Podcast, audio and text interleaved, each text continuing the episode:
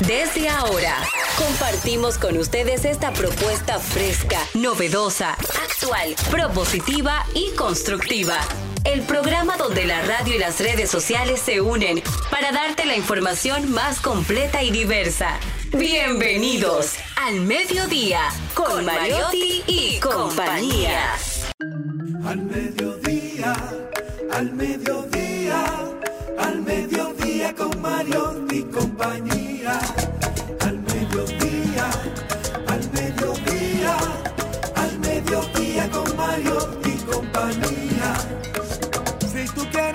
Disfrutar de foros alternativos y de tuiteros rankeados, este programa es tu amigo. Tu revista meridiana para el talento una vía. Saludos, saludos, saludos, mediodía, saludamos, saludamos al sol que nos ilumina, al sol que nos da vida, al sol que nos abraza, al sol que nos quema, que nos llena de manchas, pero también nos llena de felicidad. Sí, señor, aquí estamos al mediodía con Mariotti y compañía, diversidad, divertida, información sin sufrición. Señor Mariotti, ¿cómo anda usted? Muy buenas tardes, mi gente. Feliz, agradecido de estar con todos ustedes. Gracias por acompañarnos en su programa preferido. Esta transición de la mañana hacia la tarde que siempre tratamos de hacer un poquito más amena, un poquito más informada. Celine Méndez. Muy buenas tardes, qué feliz estar nuevamente con este público maravilloso y sobre todo tener la oportunidad de llegar a sus hogares o a su vehículo, a cualquier dispositivo móvil que usted tenga a mano y también tiene la oportunidad de vernos en un resumen los fines de semana a través de Telefutura, Canal 23. El amor no se manifiesta en el deseo de acostarse con alguien, sino de dormir con alguien. Ay, qué profundo. ¿Usted sabe quién dijo eso? Milán Kundera, que precisamente murió, murió anoche. Milán Kundera, 94 años, eh, vivía ese origen, nacido en Checoslovaquia, radicado en París desde hace muchísimos años. Un autor súper agudo, súper agudo, con, con expresiones y en sus libros que han pasado a la historia por su por su nivel de profundidad y sobre todo de verdad, de realidad. Jenny Aquino. Muy buenas tardes, señores. Gracias por estar en sintonía con este espacio al mediodía con Marieto y compañía. Yo estoy vestida de dos colores de amor. Hoy sí. El amor verdadero tiene que ver con el rosa palo, que es el que tengo aquí. Además que estoy con la fiebre Barbie Girl. Sí, que estaba con la Barbie. Y también el azul, porque te da el amor de la libertad, amor con, con todo lo que tiene que ver empatía, refrescante, para que no te sientas solo. El azul es otro de esos colores. Pero hoy internacionalmente se celebra algo que me llamó mucho la atención. Oye, Día Internacional de la Lucha contra las Tormentas de Arena y el Polvo.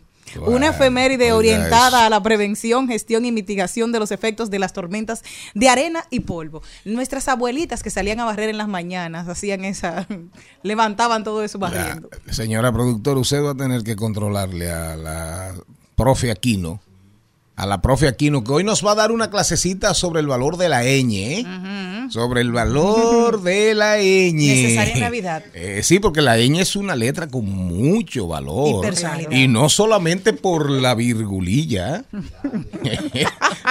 Sí. Sí, la profe Aquino, pero la, señora productora va a tener que controlar a la profe Aquino, porque oiga eso, ¿a quién le importa? Díganme ustedes. Es que a Una- esa, una- a esa una- profe nada más la controla tú. ¿Verdad? Tengo que defender Es incontrolable.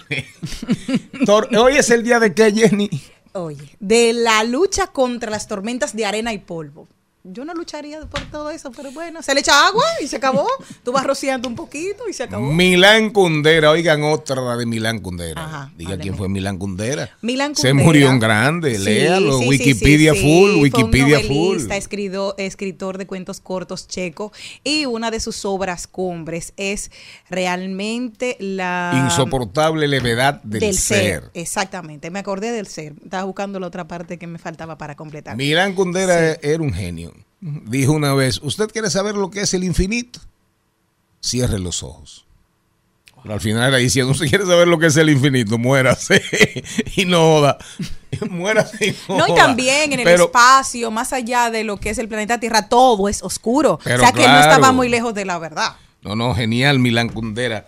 Eh, nosotros, es- nosotros recuerden que nosotros estamos por Rumba 98.5 FM para la provincia de Santo Domingo, el Distrito Nacional y zonas circundantes. Llegamos a la, toda la parte de la playa Boca Chica, La Caleta, Guayacanes.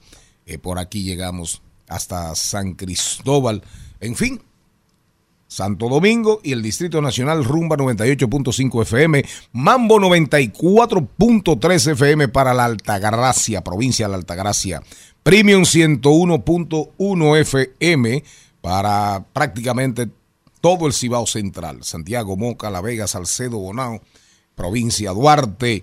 Transmisión en vivo por rumba985fm.com. Nuestras redes Nuestras redes, estamos en Instagram, en Twitter y TikTok. También estamos en YouTube, estamos en Facebook y nosotros aparecemos como arroba al mediodía radio. Al mediodía, al mediodía, al mediodía con Mario y compañía.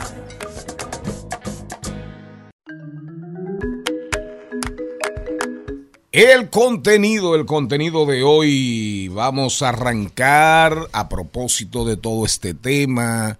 eh, los fabricantes, los fabricantes de botellas plásticas, de envases plásticos. Eh, ahí aparece en la prensa de ayer, eh, con la presencia del presidente de la República, Manuel Díez, anuncia unos acuerdos para tratar de mitigar, de bajar la intensidad al impacto del, del plástico en, en nuestras vidas. Eso es importante, pero nin- ningún son esfuerzos que, que hay que saludarlos, pero falta, falta demasiado. Y por eso Amelia Deschamps, oigan bien, Amelia Deschamps, de acuerdo, periodista y productora de amplia trayectoria, que estaba un poquito desaparecida, espumada, porque estaba haciendo vida, pero en otro país. Está con nosotros, está de regreso y viene a hablarnos, viene a hablarnos del proyecto Sembrando Vidas, que fomenta la participación de las comunidades y brinda conciencia sobre la necesidad de arborizar. Árboles, árboles. Ahí lo dijo, los deportes rodando por el mundo. Celine Méndez nos trae hoy, nos trae hoy los Celi Tips. Como ya dijimos, la profe Aquino nos viene a hablar de la ñ, la ñ y la virgulilla. Sí. Dígame una palabra fuerte con ñ.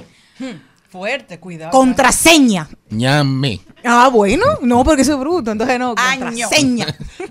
año, Que es muy necesario. así, en Navidad. año. Ahora quítele la virgulilla. Ah, No, en Nav- No, y tú el- dices el para un insulto Navidad. en la calle. Tú andas con la, virgul- la virgulilla esa. Entonces la gente que no sabe. pero- No, exacto, es un palo. tirigüillo. Aquí lo hicimos. Un tirigüillo. Ajá, aquí lo hicimos Sí. ejercicio. Hoy páginas para la izquierda. El libro es ¿Cuándo?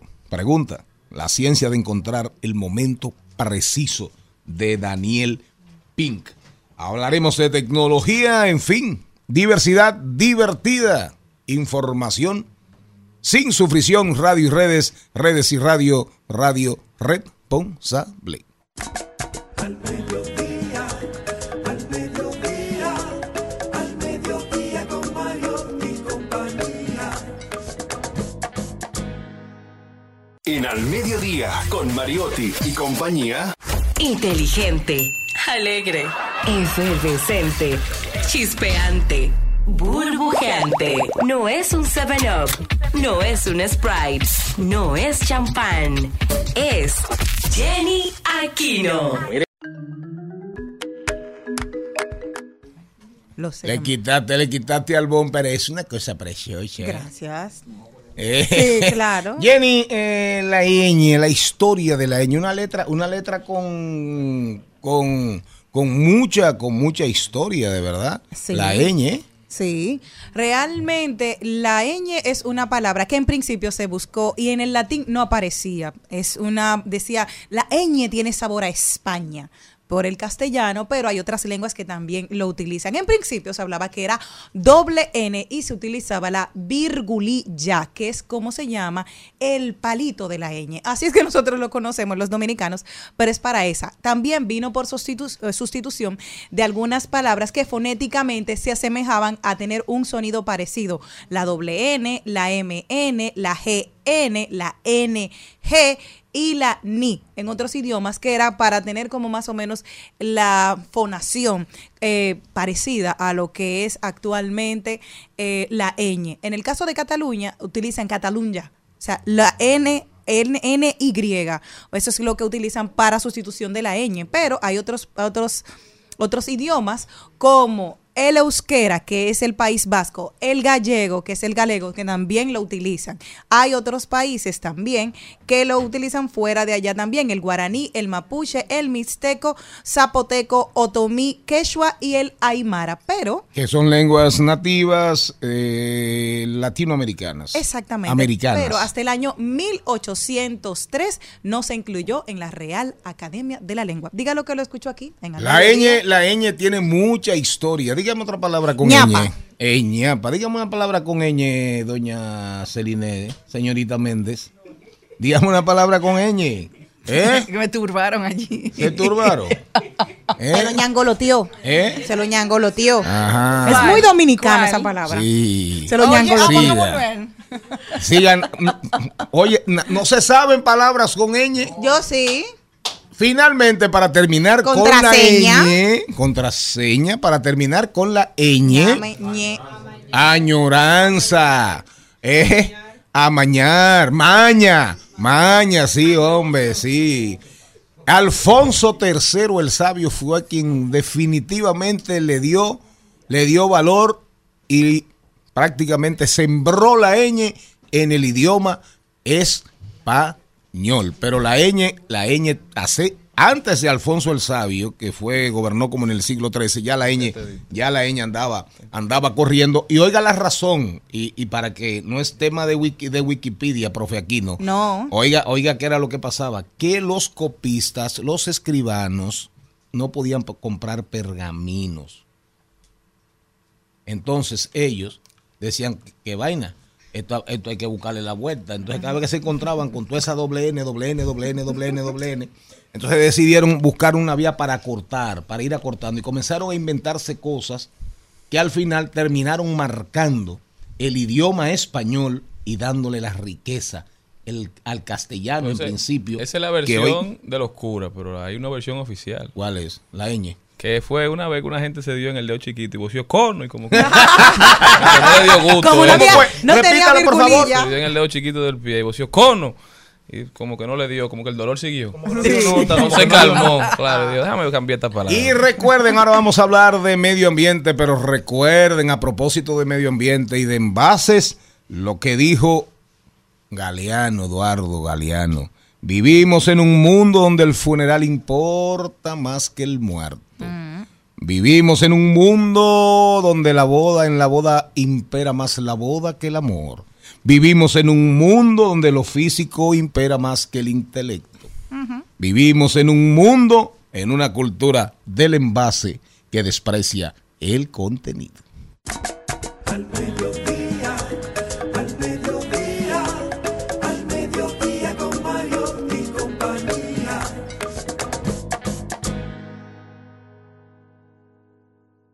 En Al Mediodía, con Mariotti y compañía. Clave A. Clave A. Y ahora, vamos con Clave A. Deme la pregunta. Estamos en clave ambiente. Cristian Morel. Cristian Morel. Feliz y agradecido de estar aquí, señor Mariotti, en una entrega más de Al Mediodía con Mariotti y compañía. Definitivamente, el toque de queda de la transición desde la mañana hacia la tarde. Entonces, oigan bien, vamos a hablar con Miguel Alejandro Martínez, quien es ah, además precandidato a regidor por la circunscripción 1, por opción democrática, y es miembro del proyecto, integra el proyecto Sembrando Vidas.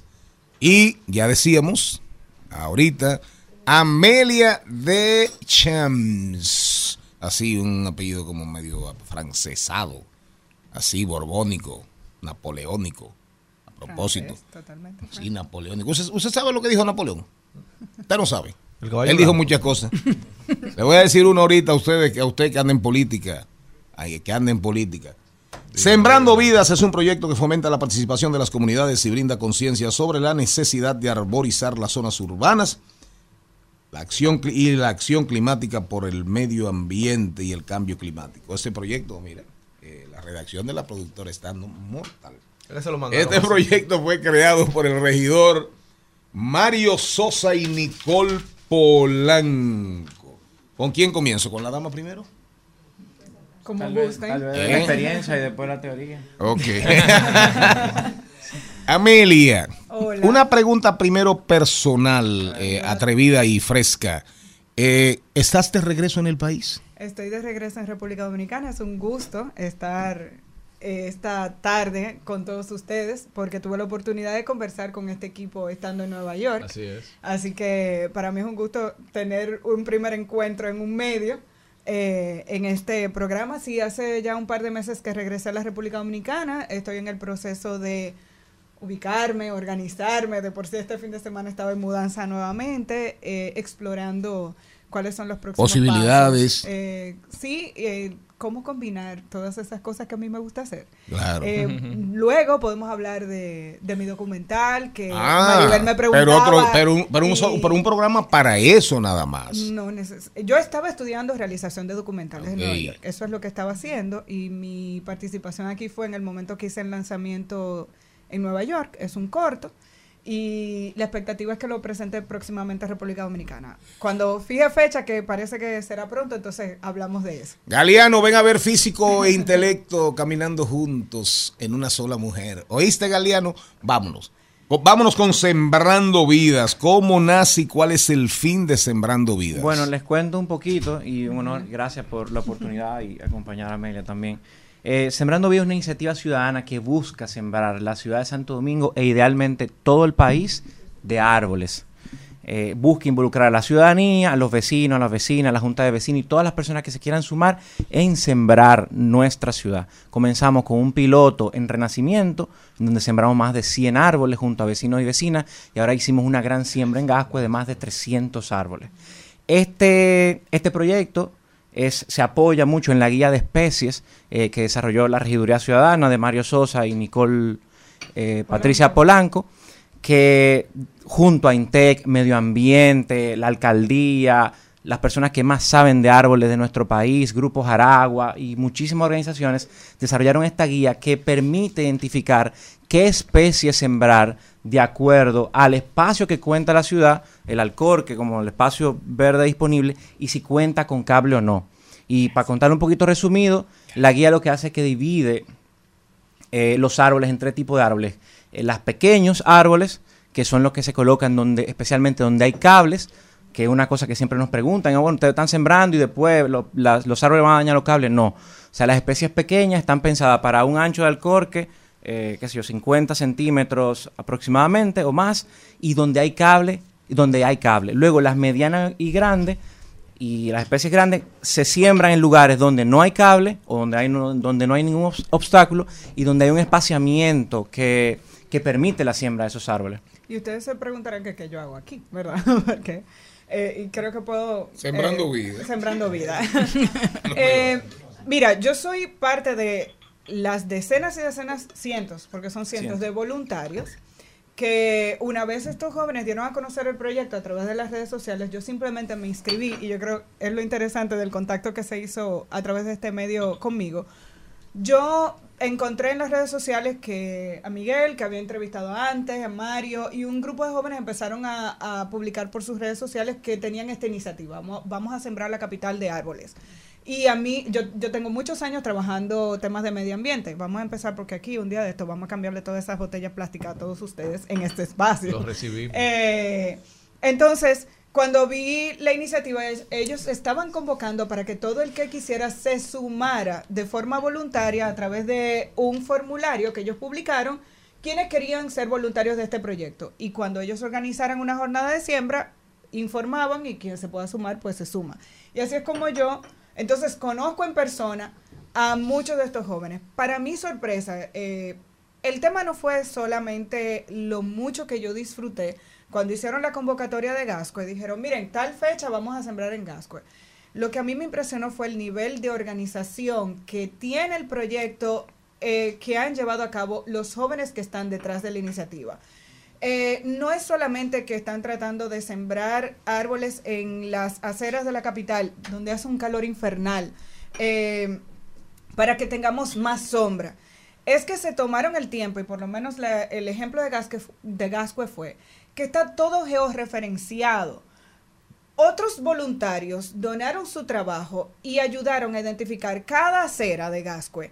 Fueron viendo punto por punto qué un levantamiento, qué espacio había para sembrar árboles, de qué tipo de árbol cabía ahí, si de mediana estatura, pequeño o alto, según el lugar, si había cableado o no. Entonces, cuando los voluntarios fuimos, ya nosotros fuimos a un lugar donde un grupo de jóvenes se adelantó y ya habían hecho los hoyos. Ya sabemos en cada sitio qué árbol tocaba ahí. Y a mí eso me pareció de una organización nivel... Ni la ni la NASA, ni la NASA. Bueno. Porque eh, tener jóvenes en nuestro país que se motiven a- para desarrollar iniciativas de esta naturaleza, yo creo que nosotros todos tenemos que aplaudirlo. Y está Miguel, que ok, se está proponiendo como, como regidor, y está Mario, pero detrás de eso estaba Yolanda León de Intec. Está, hay una serie de, de personas, de biólogos, dando apoyo.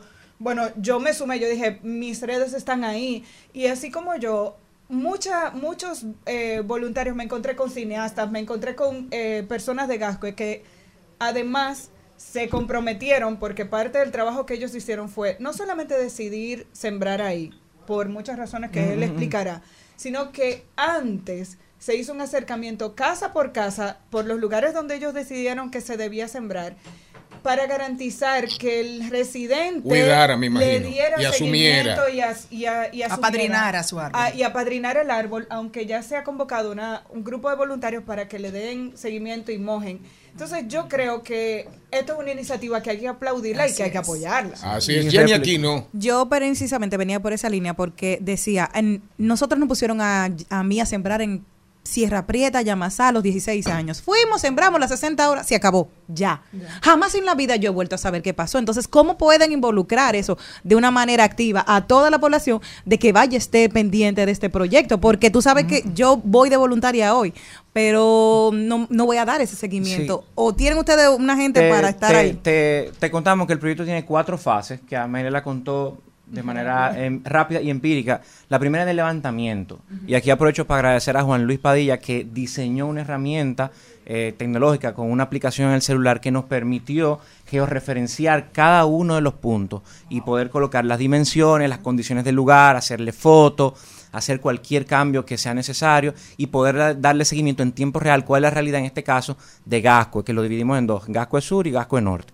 Luego la etapa de socialización, por eso mismo que, que, que comentaban, que la persona, si la persona del frente no está de acuerdo, al final es muy probable que no, no, no, no, No sea una especie que no crezca o que no siga porque la, va- la va a quitar o no la va a cuidar. Entonces fuimos casa a casa con grupos de voluntarios para socializar primero el proyecto, explicarle esto de las especies y buscar la anuencia de la persona que está en el frente para poder sembrarla. Luego viene la siembra, que es como la etapa más bonita, en donde ya está todo planificado, todo coordinado para que todo esté listo, estén todos los árboles, y junto a voluntarios y voluntarias sembramos los lugares donde las personas nos dijeron que sí. Y luego está la, el monitoreo. Entonces, nosotros tenemos equipos, tenemos gasco dividido en distintas zonas, siete, ocho zonas, donde hay un responsable de esa zona y hay voluntarios. Entonces, nosotros nos separamos por día y vamos y revisamos si, se le subió un carro encima, si la arrancaron, si se la robaron, que no ha pasado, si no le han echado agua. Entonces, nosotros, si la que no le han echado agua, le echamos agua y la que han tenido algún tipo de accidente, buscamos la manera De de, repon- reponerla. de reponerla. Señor Morel, Miguel Alejandro, la verdad que esta semana en este programa ha sido de lujo, porque el día de ayer tuvimos un joven también candidato a regidor por el Partido de la Liberación Dominicana, Jorge Félix Pacheco, que presentaba una guía de sostenibilidad del Distrito Nacional. Hoy eh, estás tú aquí presentando un proyecto que va más allá de una candidatura, al igual que el proyecto que presentaba Jorge, pero de verdad da mucho Sí, orgullo. porque yo no tengo nada que ver con el tema político. no, no, lo dejo claro porque siempre Sí, sí, claro. metiendo No, claro. Pero qué No. bueno que quienes pretenden bueno hacer, eh, tomar decisiones por la ciudad, también ya estén involucrados sin haber sido elegidos ni siquiera. Exacto. Entonces eso llena de orgullo y llena de motivación a toda una generación que está viendo hacia allá y que nos está Gracias. viendo y que le servimos de motivación. La, la idea mía y nuestra es que nacimos aquí, vivimos aquí, queremos vivir aquí. Y vivir con calidad y vivir con dignidad. Eso incluye una multi eh, realidad de situaciones y de factores. Y una de ellas son los árboles. Nos está ahogando el calor, nos está ahogando la sequía o las inundaciones. Nos está ahogando el humo de los carros. eh, el tránsito nos está ahogando. Pero Entonces, tener una ciudad arbolada. alcaldías que han entendido que la capital tiene que estar llena de palmas. ¿Por qué? Señores, eh, los que hemos tenido la, la posibilidad de viajar o vivir fuera de República Dominicana eh, y de estar en grandes ciudades, vemos cómo se hace un esfuerzo por tener parques en el, en el medio de la calle, parques eh, para el peatón, para que la gente pueda hacer ejercicio, para que pueda ir, ir con sus hijos, para que envejecientes, niños, jóvenes se puedan sentar en el centro de esas isletas y disfrutar, pero quien transita por esas avenidas, que también goce de una sombra que le da un poquito más de fresco. Nosotros vivimos en una ciudad muy caliente. Sin Y ojalá y esta, esta iniciativa eh, se pueda replicar y que ellos, eh, ellos o nosotros, todos los que podamos aportar, podamos sembrar otros lugares con árboles. El tema principal es que no todas las aceras aquí están diseñadas para, para que se pueda eh, sembrar, porque son muy estrechas. O, O de concreto buena- o de completamente. Bueno, tienen el espacio. Entonces, eh, creo que ese es uno de los temas, pero a mí me alegra muchísimo que por mis redes sociales la gente lo que ha hecho es preguntarme, preguntarme, preguntarme. Miguel Alejandro y tanto Amelia, felicitarlos y a todo el equipo que está con ustedes. Mi pregunta es, ¿cuáles especies están sembrando? Y si tienen ya planificado, aparte de Gascue, ¿cuál sería el plan a, a seguir? Porque esta iniciativa es muy positiva para nuestra eh, sociedad que tanto lo necesita. Y yo creo que le tengo una respuesta a Amelia de por qué las palmas.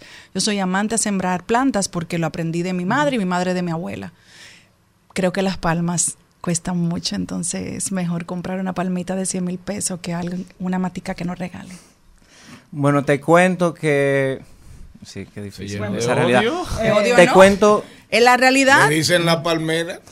Bueno, te yo cuento. cuando eh, yo tengo una casita y traté de, de sembrar, porque las palmas, Una qué bonita. Cuando yo averigüé cuánto costaba una palma, yo dije, pero ¿qué? Yo, yo estoy equivocada. No, no. Sí, no, no. a él le encanta. No, es una palma. Sí, locura. Yo dije, pero tiene- ven acá. Tiene Y- un alto costo. No sé exactamente eso Hay que tú unos mencionaste, pinos, pero son muy sí, caros. carísimas. Hay unos pinos centinelas que son unos pinos largos, Agrónoma. bellísimas.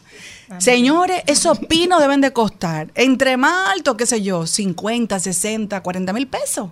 Porque duran mucho tiempo para crecer. Entonces, hay otras especies que son bellísimas y cuestan nada, 100 pesos, 200 pesos. Al final, lo que tenemos que sembrar es un árbol. Bueno, te cuento que en Renacimiento sembramos icaco, guaconejo, que es la, es la planta con la, Guaconejo. con la que se hacen los perfumes de, de Oscar Sí, de la sí. Renta, Y caimoní, También el de Oscar.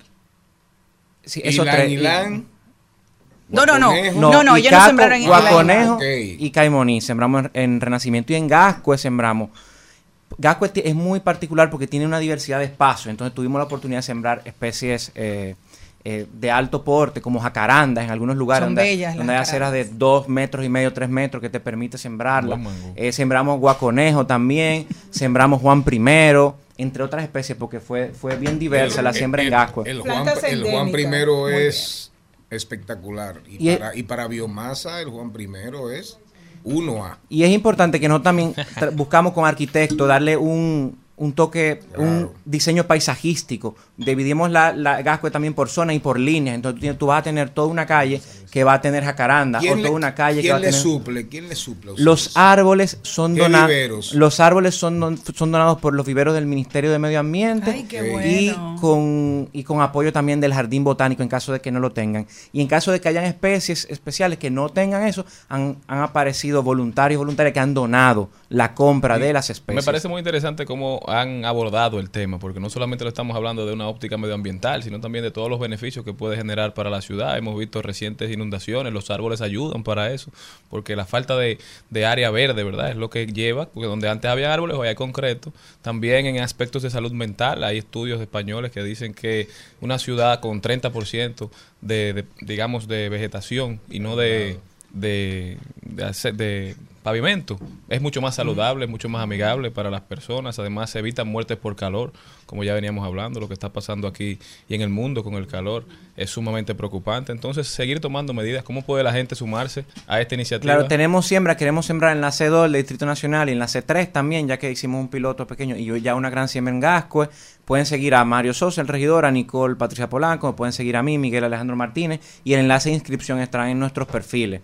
Entonces, ahí tú te sumas de Instagram y te sumas en una de las en las etapas que tú entiendas. Puedes sumarte en todas o si puedes aportar algo especializado que tal vez puede mejorar el proceso. Imagínense, y yo les cuento que en el piloto hicimos lo hoyo con barra, con pico y doble pala y no, no tardó días y un esfuerzo grandísimo. Para la segunda siembra, alguien nos prestó una moto excavadora.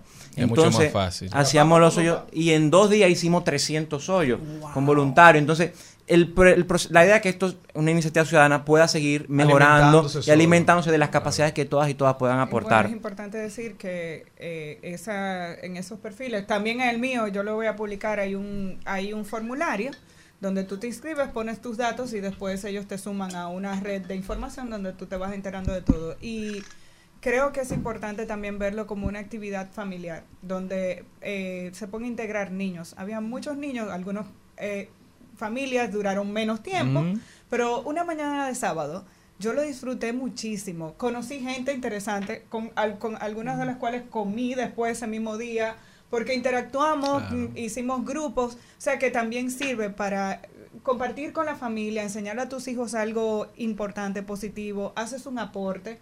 Y la gente me va escribiendo, nos va escribiendo a todo, a, a que uno conoce, mira, eh, le falta agua a esta mata o se robaron una aquí, o sea, eso es muy, muy agradable. De aquí no podemos dejarte ir sin saber cuáles son los planes. Estás en cortometrajes, muy bien. Vas a la televisión, tienes planes de la radio.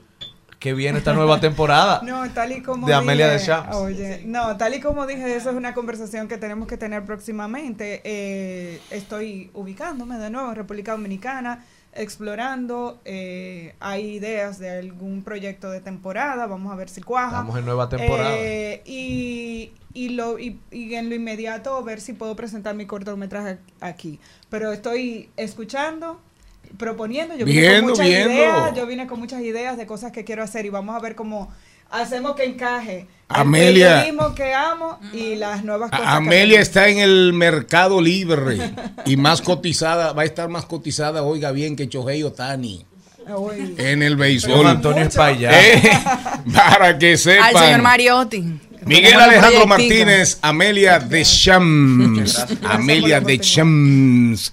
Sembrando vidas. Vamos a, vamos a despedirlos con un aplauso. Por supuesto. Muy fuerte. Al mediodía, al mediodía, al mediodía con Mario y compañía. de tener febrero y que el día 14 sea el mes entero. Trataría de envolver esa luna en un papel y te la daría sin ningún miedo. Quiero hacer por ti lo que nadie puede. En al mediodía. ¡Ay! Lo dijo. ¡Ay! Lo dijo. ¡Ay! Lo dijo. ¡Ay! Lo dijo. ¡Ay! Lo dijo. ¡Ay! Lo Oigan bien, oigan bien, vamos a ver, vamos a ver quién dijo algo que, que merezca la pena repetirse. Yo voy a arrancar. Ahí hay un chisme y siempre lo reitero antes de decir estas cosas. Información sin sufrición, diversidad divertida. Pero no podemos estar al margen de los días, de la cotidianidad, de la toxicidad informativa. Oigan bien, Pedro Jiménez, que aspira a diputado, comunicador del Sol de la Mañana, parece que le ha dado un poquito duro a, a un individuo, a un señor de La Vega que se llama Miki López. ¿De acuerdo? Miki López es el esposo de una diputada que está, que está acusada presuntamente. Eh, se habla de que de lavado de activos, de manejo de ilícitos, bueno, de vínculos a negocios no, no tan santos. Y el señor López supuestamente le envía un WhatsApp a Pedro Jiménez donde le dice que Que averigua antes de aver- averigua antes no, de no, búsquelo. Averigua antes de Pero léalo usted, no- léalo. Venga, usted, usted, usted, vive en, Santica y, y No, y- le gusta no decir algunas malas palabras. Si no es de Morticia, ya no le gusta. Así es. Este programa no es de política. Ah, Averigua antes de hablar M. Fue- se fue Usted sabe lo que significa M, ¿verdad? Sí. María. Madre. Hay un sinónimo en- con ñ, hay un sinónimo de con Eh, ñ. ñeca. Tú ves. Averigua antes de hablar ñeca. Ah, porque sí. Va Sofía, no se llama. Eh, sí, santo. Averigua antes de hablar Ese es. va Sofía y no te Ese es busques una vaina. En el fondo hay una amenaza. En el fondo no. En la superficie la hay una amenaza. Hay hay una amenaza velada. Entonces Pedro Jiménez, ni corto ni, pere- ni perezoso, Pedro Jiménez inmediatamente tira un tuit. Asustado. Atención, Procuraduría, atención, Jenny Berenice, atención, Luis Abinader. Pero, pero, pero, pero, ese, eso, él tiene razón. No es un tema de asustarse o no, es ser preventivo, señor Morel. Para eso es que está la justicia. Porque en ¿sí, la verdad? República Dominicana hay gente que tiene los juegos pesados. Diría el doctor Fadulo, usted es hombre muerto. Váyase de ahí que usted es hombre muerto. ¿Qué más tenemos? Le tengo un estado que tenía mi querido Alejandro Villanueva y dice lo siguiente. ¿Y quién es Alejandro Villanueva? Bueno, un amigo mío, Ah, sí, muy querido. Su nombre artístico es otro, pero Ah, sí. ok. Twitter te hace pensar que eres sabio, Instagram que eres fotógrafo y Facebook que tienes amigos. El despertar va a ser muy duro. ¿Cómo fue? ¿Eso es verdad? Ah, claro, a mí me Eso encantó es por eso. una gran realidad. Twitter te hace pensar que eres sabio, Instagram que eres fotógrafo y Facebook que tienes amigos. El despertar va a ser duro. Yo tengo otro. Dígame. Yo tengo uno del maestro. Dante Cucurulo. Ay, Dante. Qué lindo. ¿Y qué Cu- fue? cu- cu- cu- ¿Y por qué ustedes dicen así? cucurulo. Lo se Señores, el maestro el dice- monte muy oscuro, su mami lo encontró. Voy a decir algo serio, por favor. No, pero está bien. Ok. O- o- adelante. Y del señor, y el maestro Cucurulo es alguien que todos Sí, respetamos. sí, pero, así que. pero la canción no tiene nada que ver. con No, pero ahora no va. Ok, ya, pues ya. Tengo 48 años de docencia musical. He visto y participado en el desarrollo de muchísimos jóvenes profesionales de la música y grandes instrumentistas. Las dos últimas generaciones no encuentran espacio y cada día que pasan pierden más las esperanzas de un trabajo estable. Fueron varios tweets, como seis, solamente voy a leer los dos primeros. Tantos años de estudios para tocar en bodas, fiestas, músicas de ambiental- de ambientales, show no, no es justo. Es muy fácil encontrar jóvenes que nunca estudiaron nada de música y sobre todo desconocen su historia, embarcados en la ola del mal gusto y alcanzan a ganar sumas extraordinarias. Cucurulo fue que dijo eso. Dante, Sí. hoy lo subió en... Y usted tiene algo, rápido, así con ánimo. En estos tiempos tan difíciles, la prudencia protege. No debemos hacer cambios sin antes comprender a profundidad las secuelas de estos y razonar si sus efectos son de opresión y condena o de libertad. Anthony Santos. ¿Cómo dijo él? ¿Quién, quién dijo eso? ¿Quién el, dijo eso? el filósofo de, de Santa Cruz. De Santa Cruz, de Montecristi. De Montecristi. Repítame. que me gusta que los Diga, artistas estén levantando su voz. En estos tiempos tan difíciles, la prudencia protege. No debemos hacer cambios sin antes comprender a profundidad las secuelas de estos y razonar si sus efectos son de opresión y condena o de libertad. Buen Y, community y- manager. y eso lo dijo Anthony Santos. Ah, pero tú no lees sus frases. No, no, pero, pero eso lo dijo Anthony Santos. Eso lo- Seguro, mi está amigo. firmado Su amigo. Pero él es compositor No, no, no, no, no, pero canciones yo pregunto, ¿y a qué se habrá referido? Bueno, Porque tú sabes que uno Hay muchos cambios. Claro. ¿A qué se habrá referido no, Anthony normalmente, Santos? Bueno, normalmente la vida es un juego de ajedrez y tú tienes que ver todo, todo desde todas las perspectivas y lo que te da, lo bueno es que te da, el peón te da la oportunidad de saber cómo puedes caminar o cómo puedes comer. La torre igual, el alfil igual, hay que proteger al rey. Hay una cuenta súper interesante, una cuenta que se llama Una Gran Realidad. Una Gran Realidad. ¿Se llama así, Una Gran Realidad? esta cuenta sí se llama así. Y oiga- oigan esta, oigan esta. Oigan esta. Si te partieron el corazón, no te quejes. Ya puedes tener dos novios.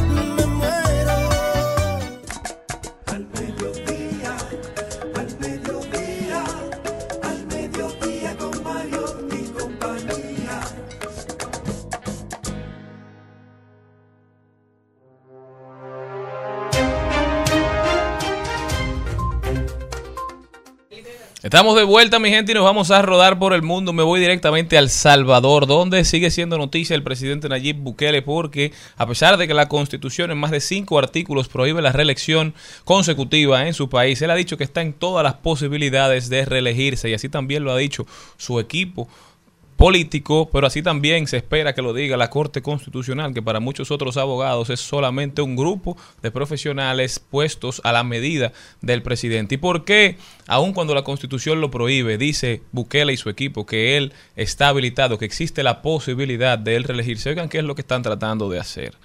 Supuestamente, en, para el mandato que termina ahora, el 2024, Bukele va a renunciar a la presidencia, tanto él como el vicepresidente, a finales de noviembre. Entonces, va a durar seis meses fuera de la presidencia, aspirando. En esos seis meses se pondrán a otras dos personas como presidente y vicepresidente de El Salvador. Por eso dice que él estaría habilitado a aspirar, porque como va a renunciar, no sería consecutivo, sino que habrá una persona en la presidencia antes de él retomar para los analistas, para los juristas, para los profesionales del derecho de, de El Salvador, que no son pro Bukele, han dicho que esto es imposible, que la constitución es bastante clara. Si usted fue presidente en un periodo, no puede ser presidente en el periodo que está inmediatamente después. Fuertes declaraciones, hacen comparaciones con lo que pasó en Nicaragua, con lo que pasó en Venezuela, donde líderes electos de manera democrática se mantienen en el poder haciendo cambios, destituyendo, persiguiendo.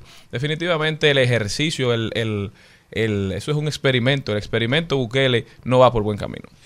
Hay un editorial hoy del diario, del diario Libre, del diario Atado, eh, que yo coincido plenamente con él. Se llama a sí mismo Bukele. Y a algunos amigos eh, que imitan a Bukele hasta en la forma De hablar. de hablar, de vestir, de peinarse. Le dije hace mucho eso de Bukele, hace mucho que le dije eso de Bukele no termina bien. Y no va a terminar bien. No va a terminar bien. Olvídese de eso. Y no va bien. Hoy en día, para que tengan una idea, la demanda de libretas de pasaportes, la demanda de visas en El Salvador, la migración que siempre ha sido grande en El Salvador, ha crecido increíblemente. Porque hay un tema, ah, seguridad, seguridad, algo que en el tiempo no se mantiene, que lo hemos dicho con mucha frecuencia. Ese tema de cárceles, megacárceles, represión, represión no se mantiene, eso es insostenible. Violentando, vulnerando derechos, olvidándose de la constitución, de los códigos, de los códigos, eh, las leyes y hasta los aspectos humanos de la vida. Y hoy mucho más de la mitad de los salvadoreños con todo y la seguridad se quiere ir del Sal- se quiere ir del Yo, Salvador. yo tengo un, un amigo un empresario. pichoncito, un pichoncito de dictador.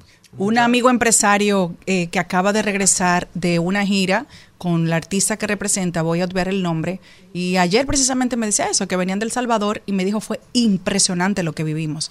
Es decir, uno siente como que estás en un campo de militares y con Un esas campo de concentración. de una locura, eh, con armas largas en la calle, el temor que para un turista me dice que tú pasas por cualquier calle es algo que, que nadie quiere vivirlo. Me dijo, yo no quisiera regresar a trabajar a ese país. ¿Quién más? ¿Quién Yo, más? yo, yo, yo, yo, sí, sí, pero hable, hable con buena. ánimo, Maribel. Pero que con yo ánimo. tengo mucho ánimo. No, porque usted me dice que se levanta, que, que duerme ocho horas y después se duerme otra vez y se levanta cansada. ¿Cómo es eso? Ah, porque trabajamos No. mucho. Hágase un hemograma. No, que yo dije, no. Yo dije que eso B12. fue el sábado. el Ah, sábado. es que yo entendí que era todos los días. No, no, no, eso Ah, fue el no, sábado. no. el sábado. Ah, no, porque- Había pasado la semana ya. Ah, ya, no, Era la época de descanso. Ah, no, pues sí. Bueno, señores, eh, Jenny y yo tenemos una buena noticia que tenemos que ponerla en ejecución. Hay una abogada de Los Ángeles que está cansada de ser soltera y ofreció una recompensa de 5 mil dólares Yo no tengo cuarto. a cualquiera de sus amigos que le presente un novio con éxito. ¿Y qué será con éxito para Eso ella? es en Los Oh, Ángeles. el éxito es Para ajá, ella, para el ella. éxito es Ajá. que ella se case con él. Ah, En- entonces dice así, hace un tiempo le dije a mis amigos que le pagaría cinco mil si me presentaban a mi Pero eso, esposo. cinco mil es muy poco. dime. Dijo a, a The Post, al periódico The Post, la mujer, la mujer identificada como Eve Tille Colson de 35 años y pensó, ¿por qué no abrir la oferta en TikTok? Tras este pensamiento, porque tampoco es un humilde, ¿verdad? La abogada de litigios corporativos se puso mano a la obra y compartió en línea su anuncio para conseguir Ay, pareja madre. con la ayuda de sus más de 100 mil seguidores. Si me presentas a mi esposo y me caso con él, te daré 5 mil. Yo no puedo autopresentar. Entonces, Ahora vamos a ver. entonces, ¿qué es lo que ella dice? No, no, que- Ustedes solo van a hacer ese anuncio, tú que- y quiero Jenny. preguntar a Jenny, a Jenny eh, ¿cuánto, ¿Qué da ella? eh, ajá, ¿cuánto tú darías? Yo lo que le voy a dar es amor y pasión. Que no se, que se, que no que eso no le quepa duda. Pero al que te lo presente, mi amor, porque de eso que estamos hablando. Depende. Es que estos no me han presentado a nadie y son amigos míos. ¿Cómo que no? Hemos tratado. Ay, ay, ay, ay, Te han ay. puesto el Ah, entonces ustedes, yo que no quiero que me presenten a nadie, me mandan A ti muchísima gente. No, yo sé que no, pero me caen esos Porque amigos tuyos. ¿Me caen qué? ¿Qué dijo ella? Que me caen atrás el INE, que Los los amigos de Sí, ellos, de ellos. No tenemos información sobre ese tema. Pero yo me quedo en Los Ángeles. Bueno, muchachos. Yo no tengo amigos. Eh, esta viejita está dura. No, yo no, yo no. Eh, es que son menores, Charlie. Yo le digo, pero yo puse tu madre, tú, Pero tú eres como loco. quiero. Pero yo no, pero. su madre. Oye, Pero sigamos. Su mamá, su No, no. mamá. Para Ah. empezar, no puedes menores. ser la mamá de Charlene y de Cristian. ¿Cuántos Sí, años tú tienes? Sí, fue 40 48. Si fuera una niña. No sí, puede, claro que no sí. puede, ¿Cuántos no años tiene puede. Charlene? 32 años. Bueno. 33 años. Bueno, yo tengo a mi precoz, mamá, además. Muy precoz.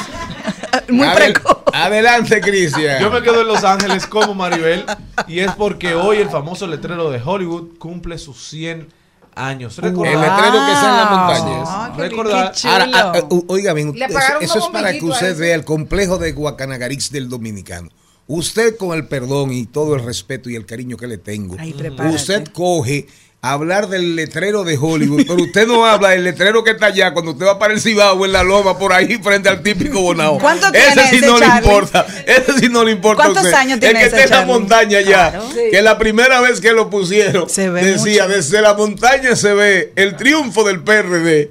El único letrero que yo tengo de Eh, carretera eh, pero dominicana usted sa- es el del, presi- del presidente que está en el este. Pero no, es no, pero Sí, no, ese pero esa- grande. eso es una valla. Pero usted, usted no, usted no ha visto ese letrero Sí, de la loma que está por el Claro típico Bonao, a mano izquierda de aquí para allá. Sí, Arriba. sí. Arriba, En la loma. en la Claro. loma. Del PLD. Ese, No, ese no, letrero. ese, ese- por esa loma ha pasado por todos, Todos los partidos, partidos. hasta por el partido de los piratas. Adelante. Recordar que este letrero fue instalado el 13 de julio del 1923 por el promotor inmobiliario Hobart Johnston, que era para eh, promover un condominio que estaba de, de lujosas mansiones que estaba construyendo en esa zona. 100 años tiene eso. Luego el Estado tuvo que, que tenía más. comprárselo por la afluencia de turistas que tenía y el dinero que había hecho este eh, asesor inmobiliario en por el por la- el majestuoso letrero que en principio se llamaba Hollywood Land y el Estado luego lo reduce a Hollywood.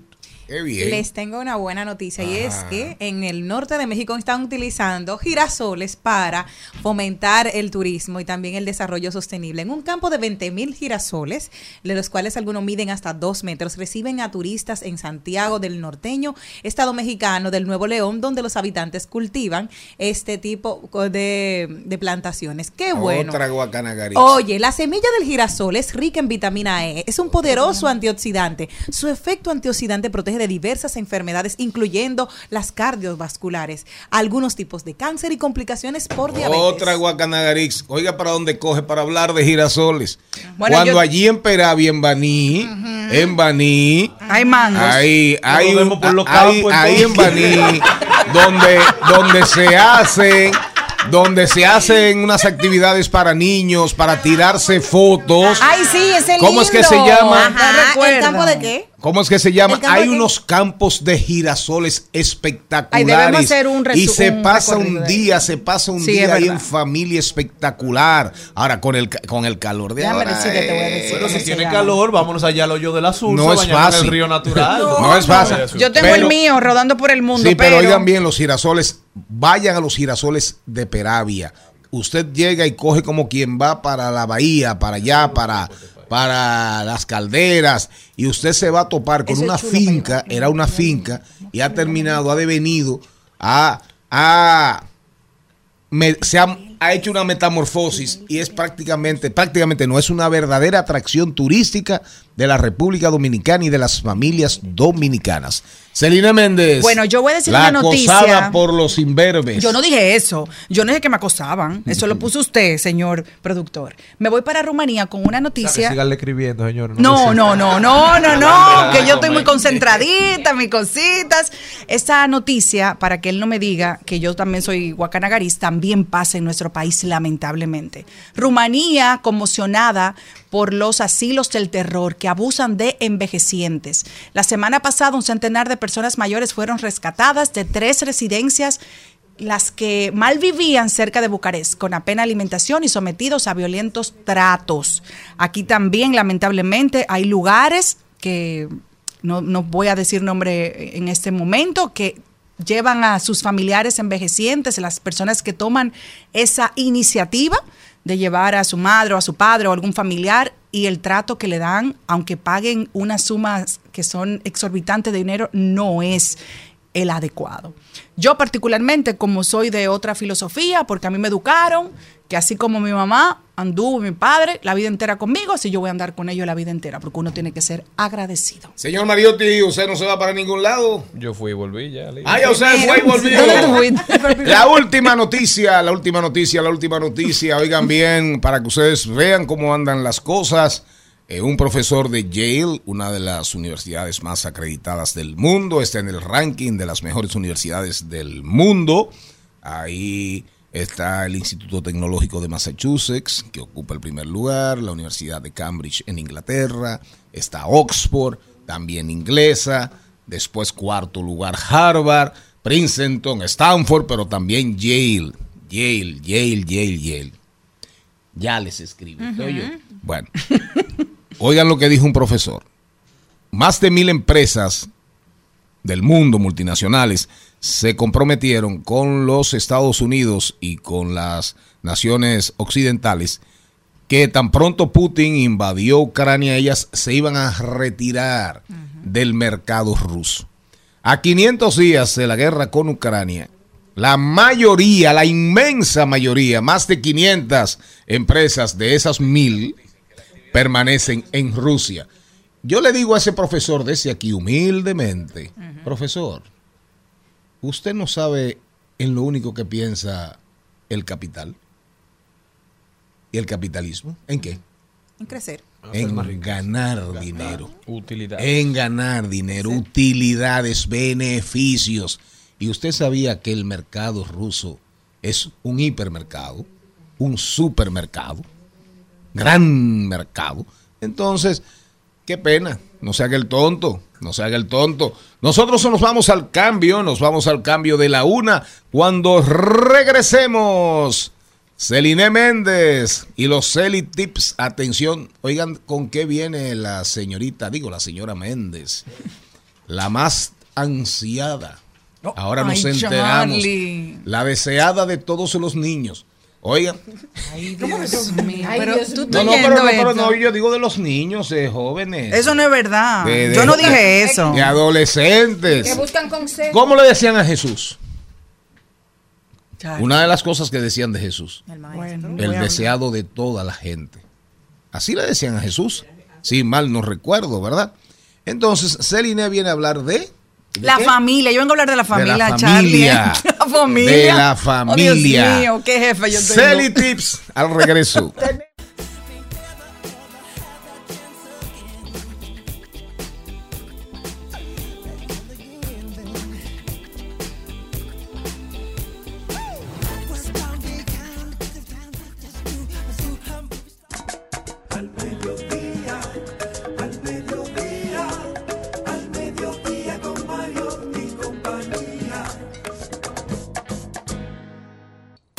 Seguimos, segui- seguimos con Al Mediodía, con Mariotti y compañía.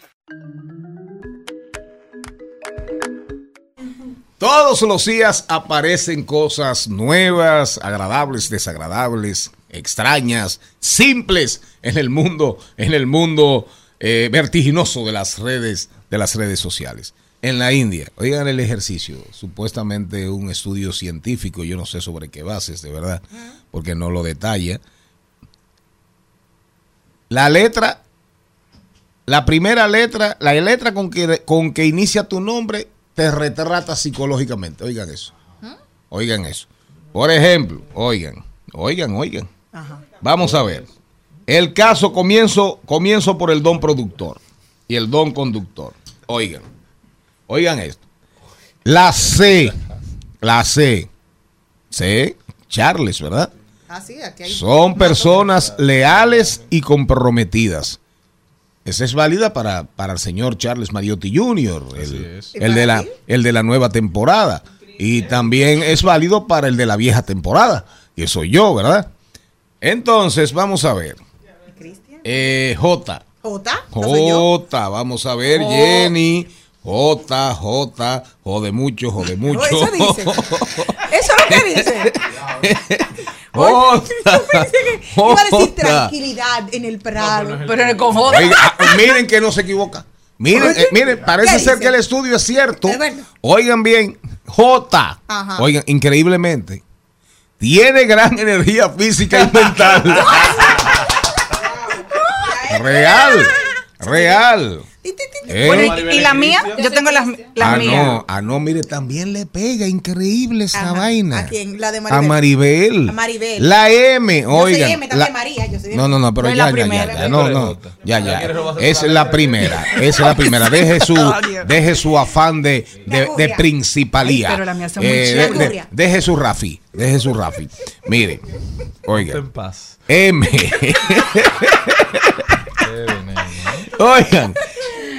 Maribel Contreras, M. Qué destino, Margot.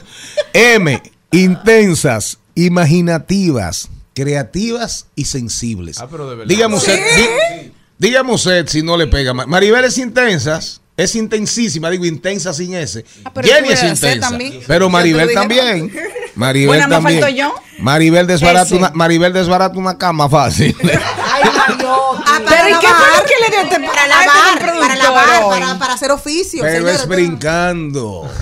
Salta y salta y salta y No, no, salta. el don productor vino intenso. Eh. Con la mano arriba, sí. Tenía- vamos a prohibir la entrada. Él tenía mucho que no venía. Oigan, La S. Celine Méndez. S. A ver.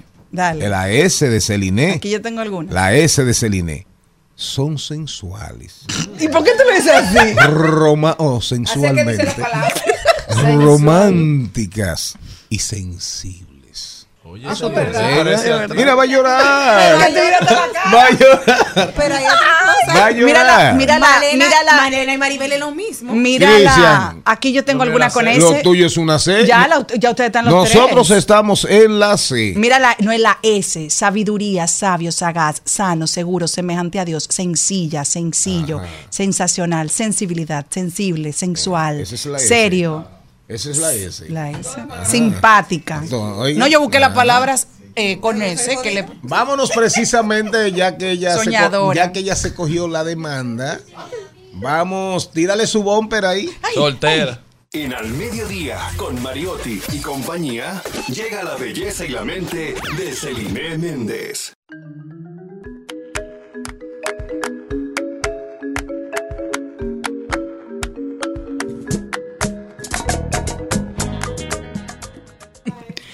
Bueno, hoy quiero compartirles a todo nuestro público 10 valores que debemos siempre fomentar en la familia. Le voy a mencionar los 10 más importantes que usted tiene siempre que tener presente. La humildad, el agradecimiento, la paciencia, la felicidad, el optimismo, el compromiso, la voluntad, la amistad, el respeto y sobre todo el perdón. Y con este voy a concluir diciendo su definición. Nadie, señores, con el perdón está libre de equivocarse.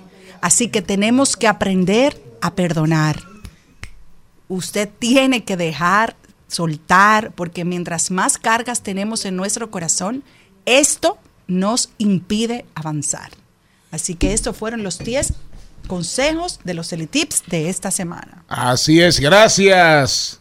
Gracias a la sensualidad hecha, al sueño hecha mujer. Quiero mi corte entero con la definición del productor, por favor. Adelante, seguimos. Este, este programa, este programa sigue su agitado. Mira qué carita curso. más.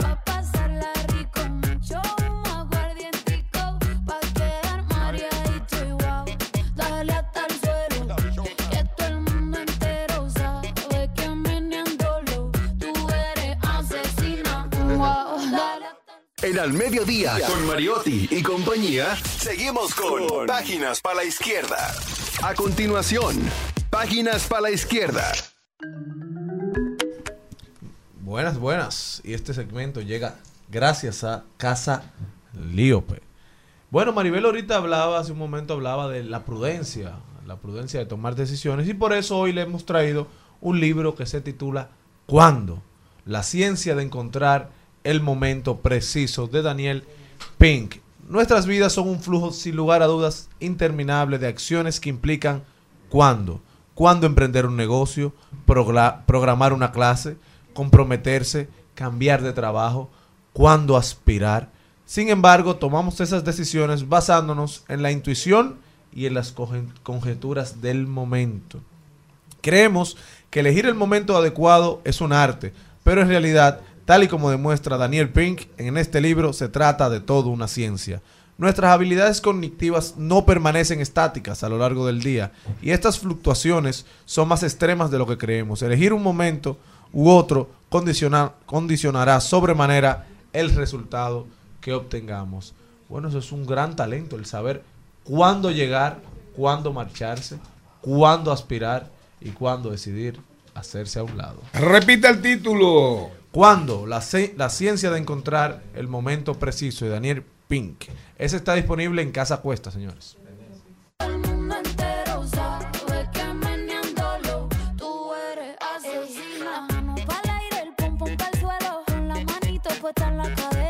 Trending, Topics. Al mediodía, con Mariotti y compañía. Presentamos Trending Topics.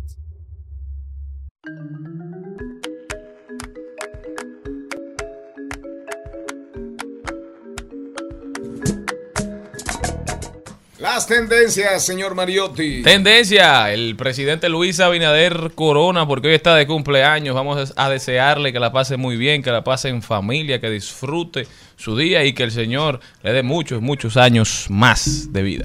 Póngale ahí un celebro tu cumpleaños al presidente de todos los dominicanos, Luis Rodolfo Abinader Corona, por favor. Oh.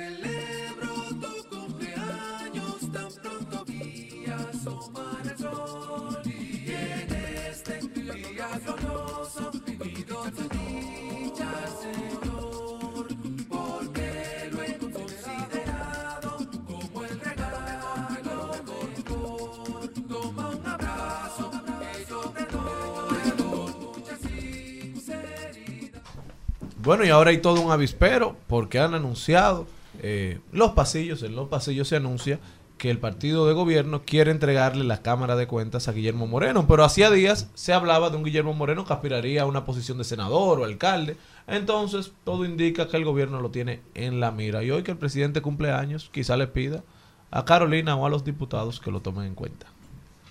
A Bueno. Carolina, ¿y qué tiene que ver Carolina? Porque si es alcalde que lo quieren mandar, se lo pide a Carolina. Ah, ¿que quieren qué? Guillermo Moreno, Para Moreno, alcalde. toda esta semana ha estado en la bola diciendo que va como alcalde, que va como senador, y ahora hay un gran rumor que sacan unos legisladores de que lo están imponiendo para que sea el sucesor de la Cámara de Es Cuentas. decir, que no le encuentran, no le encuentran puesto a Guillermo. Es de allá para qué, de aquí Bueno, para ya doña Carolina ha dicho que, que no va como candidata a la alcaldía, Bueno, don pero Julio que Martínez será... Pozo hizo el anuncio, la primicia de que el 27 de este mes ella estaría anunciando que no va a esa. Y que será la jefa de campaña de cualquier candidato que salga de los como 100 aspirantes al cargo que hay solamente dentro vuelta, del Partido Revolucionario Y- Moderno. Y, una cosa, una cosa eh, aquí no se puede hablar de política. No, eso es una tendencia, no es Ah, política. bueno. Una cosa, y el exalcalde de la capital. ¿Quién? Yo voy a decir algo. Esa tendencia, Yo sí. voy a decir algo y no es para nadie. Yo no lo veo ni en valla. Voy a decir algo y no es para nadie. El que tiene techo de cristal no le tira piedras al techo ajeno. Es Jenny. Maribel. Maribel. Bueno, la tendencia mía es, por supuesto, la tendencia del día, ah, que es la Milán Kundera. Eh, Milán Kundera, yo creo que ha sido uno de los escritores más influyentes desde mediados de los 80 para acá por la fortaleza de, de su obra. A mí especialmente, y voy a hablar de, de mí porque tiene que ser así. Eh, lo leí a mediados de los 80 junto con Edgar Reyes en Monteplata y, y lo digo de verdad, cuando leí la noticia, que la, leí cuando entré a Twitter esta mañana y dije que si Milán Kundera era noticia es porque se había muerto, porque generalmente las, las tendencias no tienen que ver con cosas tan sutiles ni tan nobles. Eh, Milán Kundera nos cambió la percepción del mundo. En su novela La insoportable levedad del ser, que fue la primera que leímos con Edgar en el Monte Plata bucólico de los años 80, hay una frase que dice, parece como si existiera en el cerebro una región totalmente específica que podría denominarse memoria poética y que registrara aquello que nos ha conmovido, encantado, que ha hecho hermosa nuestra vida. Y eso hizo Milán Kundera con millones de lectores en todo el mundo. Hacernos la vida más hermosa. ¿Qué más, Jenny? Bueno, yo, 47. yo tengo la mía, no le he dicho. Ah, no, adelante. Gracias. Tengo dos tendencias artísticas. No hay problema, doña. Una, no, porque estamos como el colegio, si los profesores usted no le dice, yo estoy aquí, no le ponen nota. Eh, Betty la Fea está de regreso. ¿Qué fue lo que Después de la exitosa telenovela colombiana que trascendió Sin Fronteras, se han hecho muchísimos remix. Vuelve, pero con el mismo elenco original desde hace 20 años. Y también es tendencia hoy James Cameron porque puso un documental del Titanic 25 años después ya salió hace unos días y hay unas escenas del Titanic que no salieron porque él las eliminó. Yo estoy loca por verlo para ver cuáles son estas escenas que él no quiere volver a repetir en, en esta película. Esas son las tendencias mías. Les tengo que Bullying 47 ha dado un paso de avance dentro de su carrera, señores, y comenzó a aprender a tocar guitarra. Y ya eso ha llamado la atención de que no solamente se va a quedar cantando canciones, que siempre se conoce por su jocosidad, por su alegría, pero estaba cantando, incluso llegó y se atrevió a cantar entre, entre músicos El amor de mi vida de Raulín Rodríguez. O sea que él va avanzando y dice que quiere continuando, eh, continuar educándose y tener otro tipo de de diversidad dentro de lo que es el género que hace, que es urbano. Así que vamos a oír una cosita de esto de lo que él le encanta cantar antes de aprender a tocar guitarra.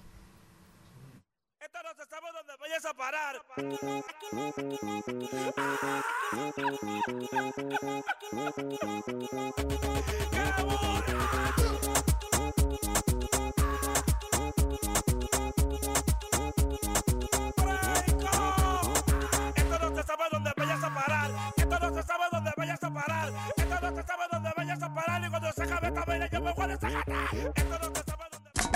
Al mediodía, al mediodía, al mediodía con Mario y compañía.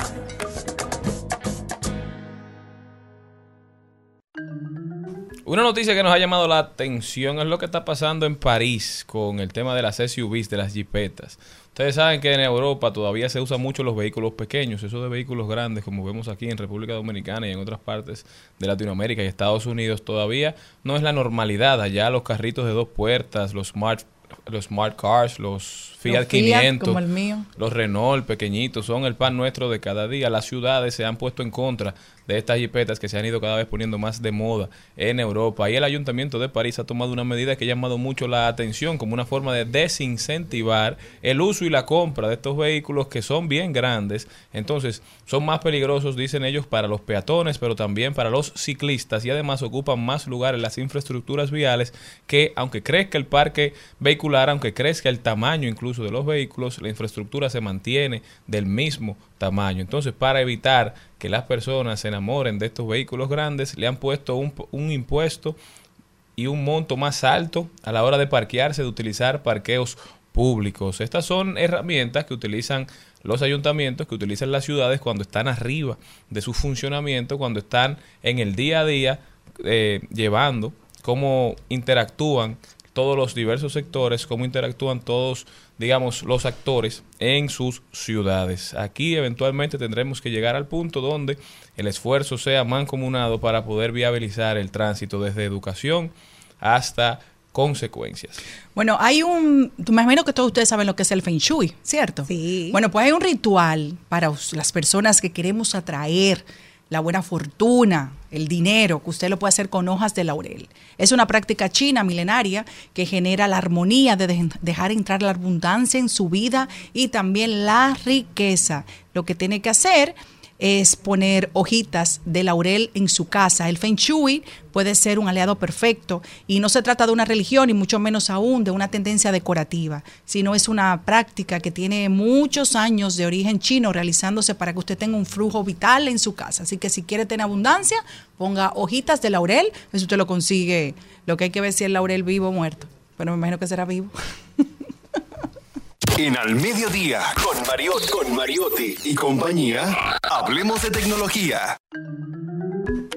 Y cada vez más son los países que se van sumando a la tendencia de no dejarle el uso del celular a menores de 12 o 13 años. Y se ha unido precisamente la ciudad de Greystones, que está ubicada al sur de Dublín, en Irlanda. Y es que los padres han decidido decir no más al uso de celulares para los infantes, ya que esto afecta muchísimo. El uso del celular móvil en edades tempranas es algo que preocupa habitualmente a los adultos debido a los problemas de adicción que se pueden generar debido a ello. Así que el acceso de contenidos sensibles o no adecuados a sus edades, burlando los controles parentales. Esto también la India ya lo tiene establecido por ley y que van hasta los 18 años. Les tengo algunas... em, les tengo algunos detalles de qué puede hacer un celular en las manos de un niño menor de 10 años. Dicen, puede interferir en su sueño, aumenta la obesidad, aumenta la miopía, interfiere en el desarrollo del resto de los sentidos distinto a la vista y genera adicción a la tecnología. Así que usted como papá tenga cuidado de que los niños están expuestos a muchas pantallas. Así que como, aunque no estamos en Dublín, podemos hacer la diferencia como tíos, como familiares, como todos, tener la oportunidad de sacar una pelota, jugar en el parque, eh, ir al aire libre, que utilicen la imaginación, enseñar a cocinar, aprender a adquirir otra habilidad que pueda separarlo un poco de las pantallas, sobre todo en edades tan tempranas hasta al menos los 13 años de edad.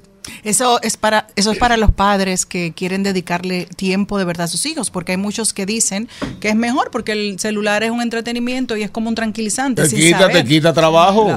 Sin Te saber el te daño. quita carga, pero dañas. Dañas. Y cada día son más los países que están tomando decisiones claras, firmes y contundentes. Es así. Arrancó creo que Finlandia o Islandia, no sé cuál fue que arrancó, Escocia.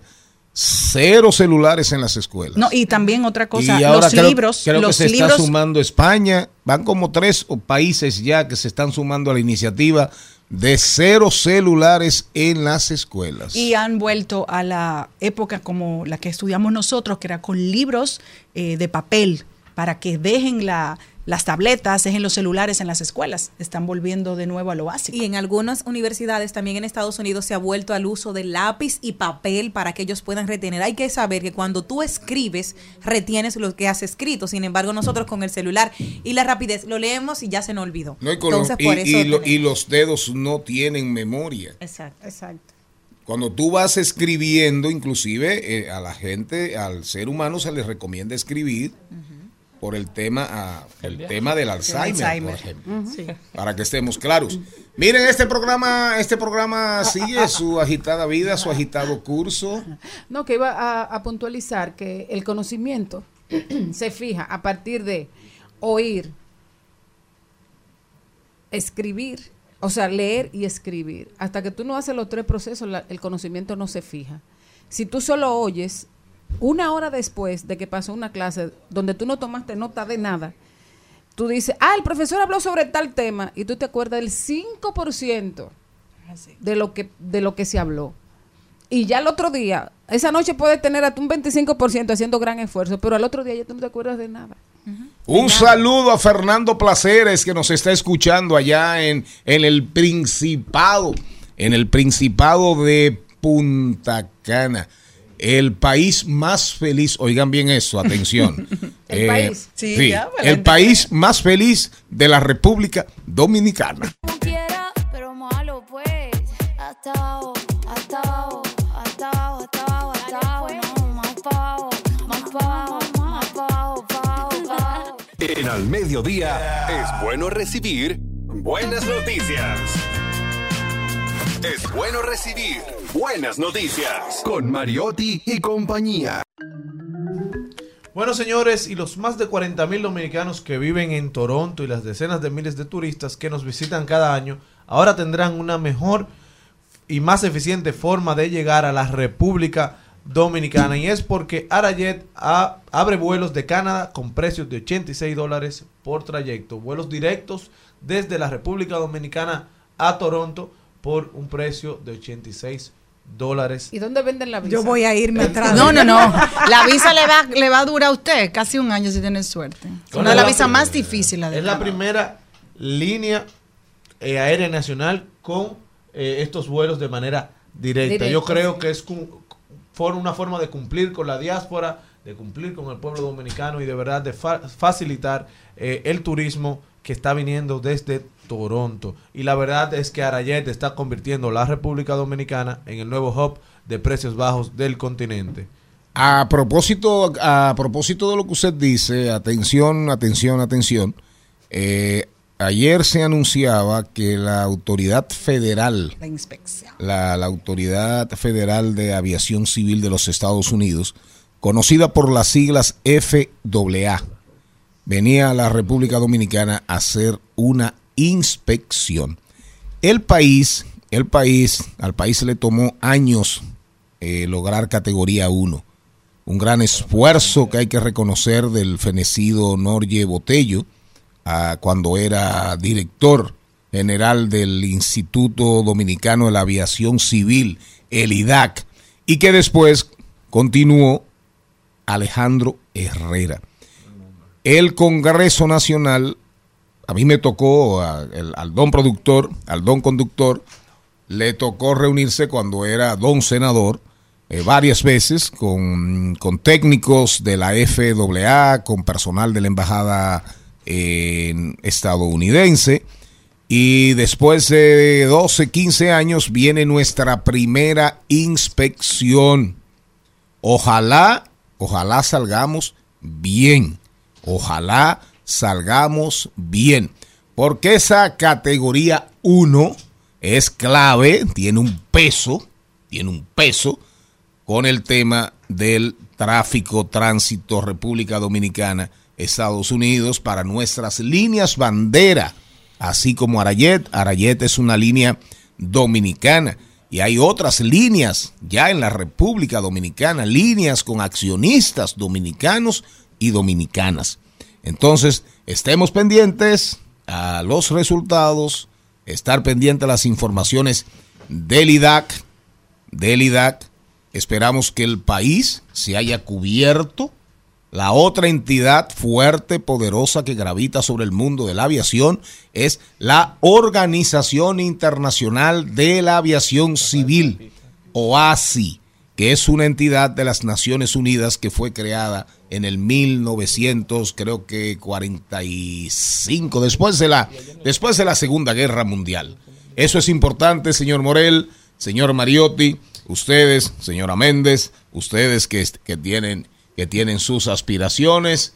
Hay que estar pendiente de las cosas que son claves y que pueden ser beneficiosas, pero también perjudiciales para la República Dominicana. Y reiteramos a Fernando Placeres, que está en sintonía allá en el país más hermoso de la República Dominicana, Punta Cana. Y que el día 14 sea el mes entero. Trataría de envolver esa luna en un papel y te la daría sin ningún miedo. Al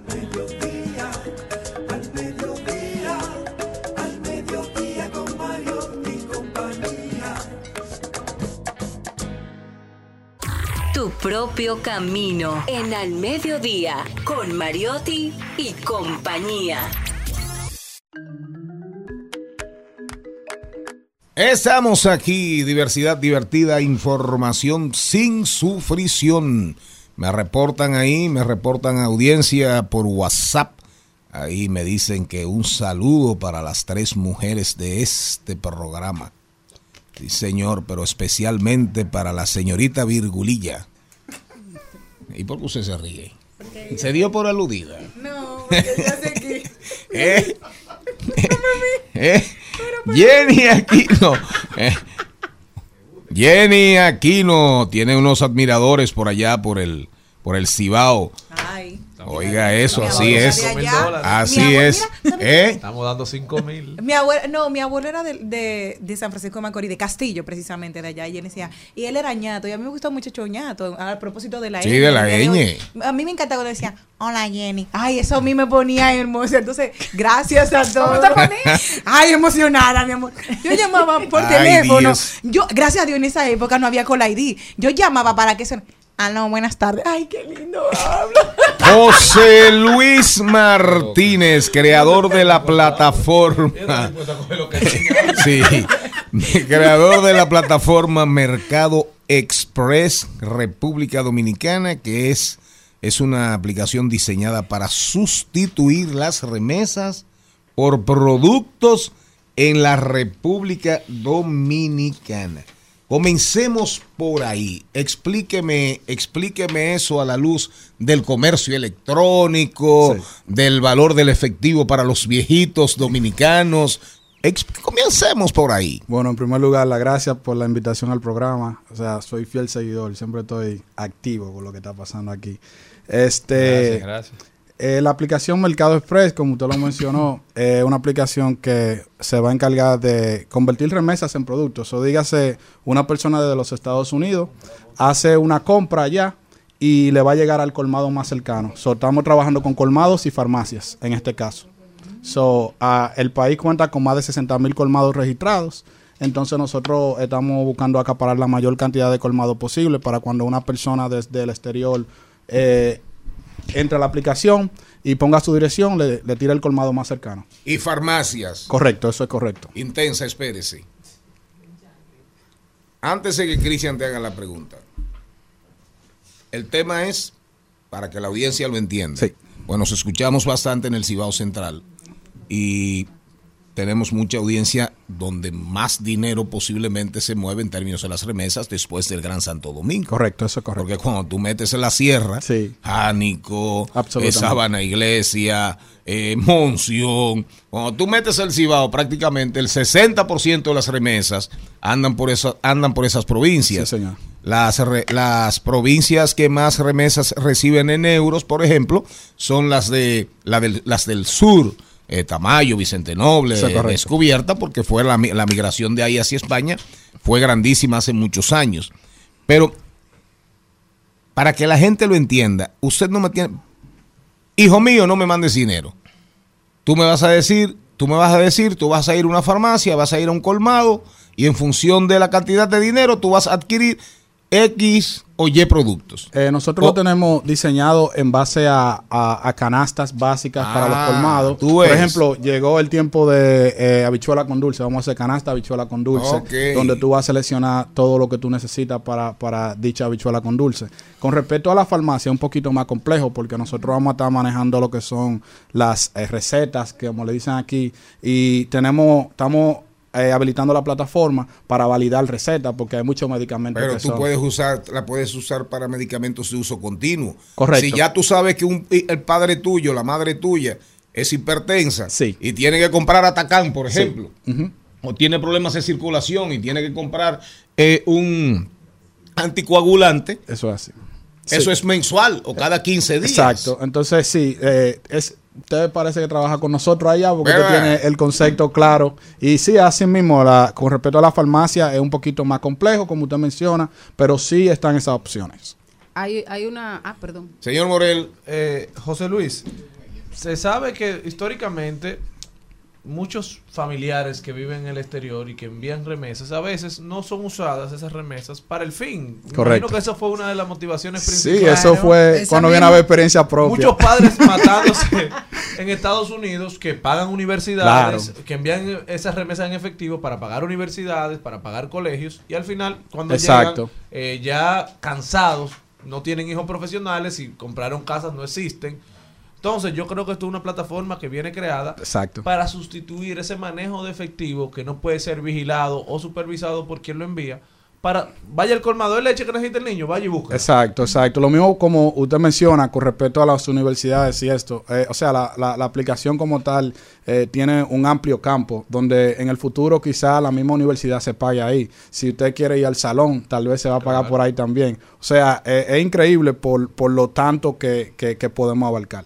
No, y en adición a lo que tú dices, hay muchos familiares que tienen sus hijos aquí, lo digo porque he conocido mucha gente así, y lamentablemente los niños hasta pasaban hambre, y sus, sus padres fajados en Estados Unidos trabajando para que le den una buena comida, le mandan la ropa de los niños y la venden, y cuando esos padres llegan aquí se encuentran sus mismos familiares, porque no son extraños, con una realidad que no tiene nada que ver con todo el sudor que ellos han dejado en Estados Unidos. Sí, eso es correcto. Eh, eh, buscándole, o sea, yo mismo tengo en los Estados Unidos nueve años y, entiendo que la, esa es una de, de las preocupaciones más grandes del dominicano ausente. Es saber que el dinero que se está mandando se está usando en lo que ellos esperan. O sea, lo mismo en Europa, eh, eh, el, mismo, el mismo sistema. Eh, la persona afuera quiere saber que, que se está usando el dinero en lo que ellos se le dice.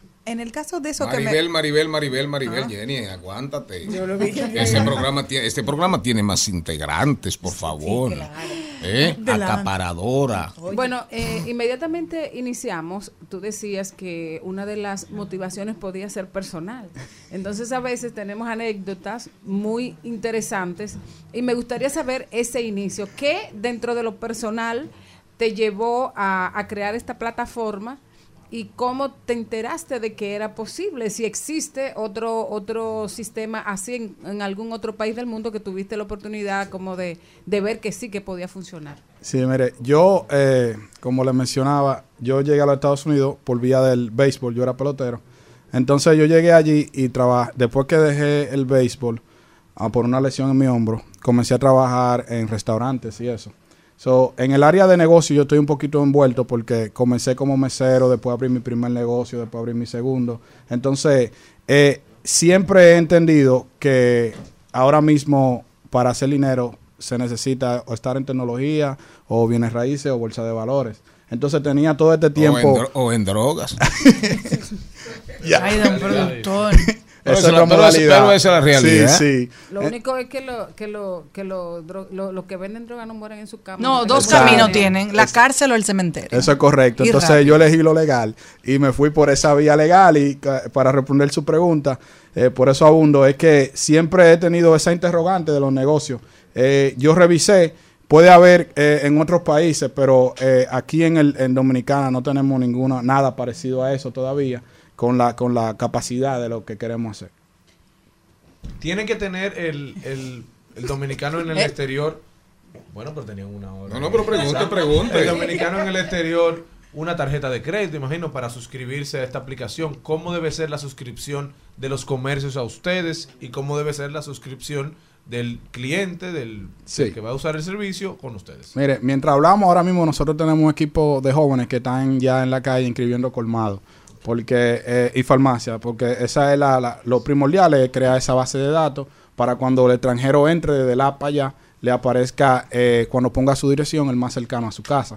Eh, desde allá eh, va a trabajar igual que una plataforma eh, de comercio normal. Tú vas a poner tu tarjeta de crédito y la vas a guardar si quieres, te va a dar esa opción y tú vas a tener la opción de escoger tu comercio, la canasta, eh, va a tener opción de hacer órdenes recurrentes, por lo menos una vez por semana. Eh, yo quiero que le llegue a mi mamá eh, una canasta básica de aceite, arroz, esto, y, y así por así. Algo que me que quiero preguntarte desde el, desde el inicio es el siguiente. A mí me, me preocupa bastante las farmacias. Porque yo, por ejemplo, soy consumidora de uso continuo. Yo tengo hipotiroidismo, ya eso no se va a cobrar en mi vida. Yo sé que antes cuando yo levanto mis, eh, cuando yo abro mis ojos, tengo que tomarme una pastilla. La diferencia entre una botica de la iglesia y una farmacia normal son 200 pesos, para que tengas una idea. Ustedes van a hacer un levantamiento de los medicamentos para poder establecer, porque tú sabes que tú lo que quieres es rendir el dinero. El que recibe remesas no siempre está en la mejor eh, condición económica. Para tú entonces levantar, mira, aquí están en este precio, aquí están en este precio, aquí tienen este precio. Y tienes la posibilidad de dónde lo van a elegir o la gente se va a ir directamente al más barato. Eh, nosotros, por eso menciono que las farmacias son más complejas, porque yo en lo personal quiero reunirme con el encargado de salud aquí, no sé cómo es el nombre de la persona, pero sí, el ministro, para que me explique cuál será la mejor manera, porque un campo, los los colmados son más fáciles, pero la farmacia es, es un poquito más, Más complicada. técnico, Sí, eh, son cosas que tú estás bregando con la salud de una persona. Entonces, eh, para responder su pregunta, con los colmados yo puedo irme a lo que es eh, industria y comercio, se llama, donde tú ves los precios, cómo andan, uno pone un precio asequible, pero los medicamentos no hay forma.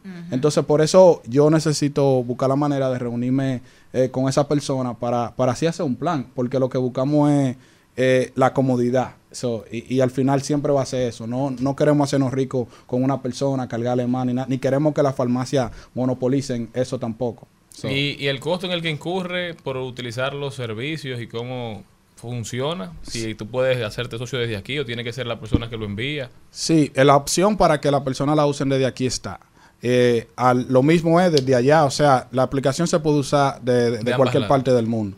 So, usted va a tener el teléfono, usted entra, Apple Store o Android y la descarga. Eh, lo mismo para el que está aquí, la misma, el mismo asunto. La, la aplicación tiene también eh, la tecnología para convertir eh, de peso a dólar, todo eso lo tiene realizado. A modo de recomendación, José Luis, te invito a que visualices el tema de las universidades, colegios, salones de belleza, que son pagos muy fijos y recurrentes.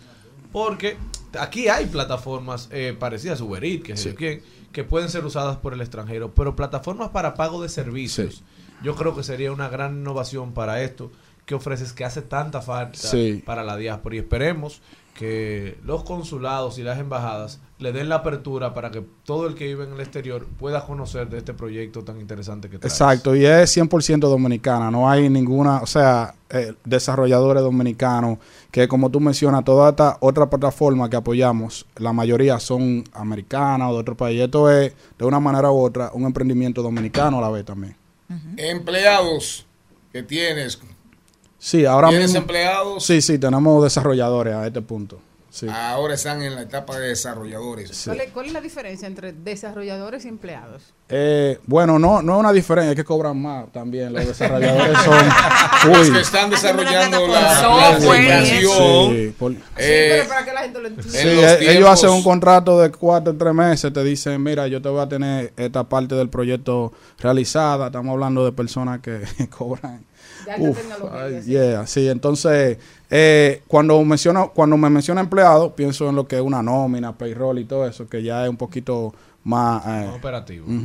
Yo quiero hacerte una, una pregunta de índole personal. Sí.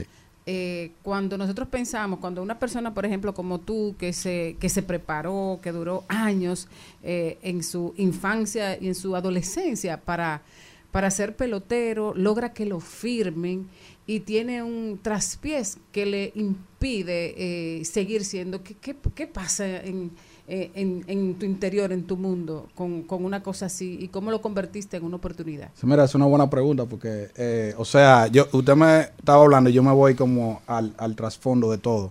Pero realmente, tú sabes que aquí en este país uno, todo el mundo quiere ser pelotero, la mayoría.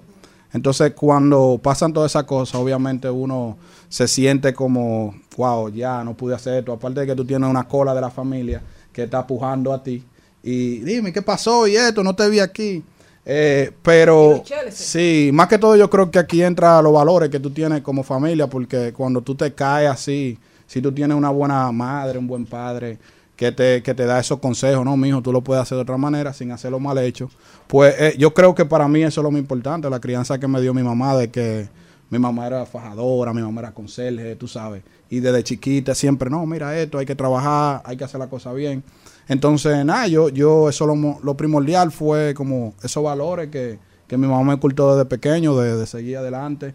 Y fue momentos difíciles, o sea, en la pelota no lo pude hacer, llegué allá sin inglés, eh, sé lo que dormí en un vehículo allá también. O sea, viví todo eso. Ahora uno está un poquito más cómodo, pero son partes que uno no cambia realmente. ¿Y estudiaste allá? ¿Pudiste hacer una No, carrera yo, en yo no terminé. Yo, yo duré eh, como un año de carrera porque cuando tú, en los Estados Unidos, cuando tú firmas como pelotero, lo primordial allá le- es el estudio. Claro. Cuando pierdo mi beca, eh, también pierdo esa parte que me pagaban. O sea, la universidad por semestre puede ser 8 mil, 9 mil dólares. Claro. José Luis Martínez, así es. Él es, oigan bien, él es el creador de la plataforma Mercado Express en la República Dominicana. La idea, una aplicación diseñada para sustituir las remesas por productos en la República Dominicana. ¿Tu contacto? Eh, sí, me pueden eh, seguir en, Instagram, en José Luis Martínez Express. Y la- el Instagram de la plataforma también, que es mercadoexpressrd.com. Va a estar disponible para descarga en aproximadamente un mes y medio. Gracias, José Luis. Este programa estará a tu disposición. Muchas gracias. Porque recuérdate, no olvides que este segmento precisamente lo que quiere y desea es promover a aquellas personas que emprenden y que deciden asumir su vida y, y su camino propio. Sí, muchas gracias, muchas gracias a todos. Eh, eh, para mí es un placer estar aquí y así es. Hay, hay muchos jóvenes que quieren echar para adelante y necesitan medios como este. Gracias.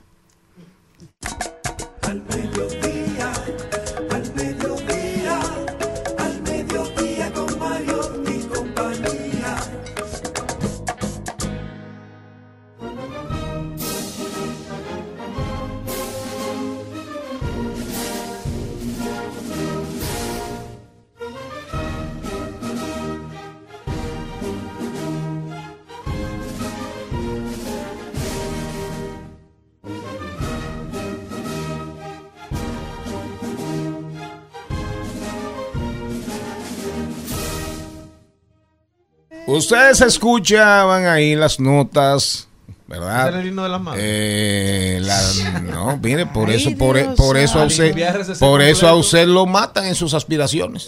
Sí, eh. Suerte que, suerte, tiene que cuidarse Pedro suerte que lo vamos a cuidar, lo estamos cuidando aquí con ese video. Ismael, con ese cortecito.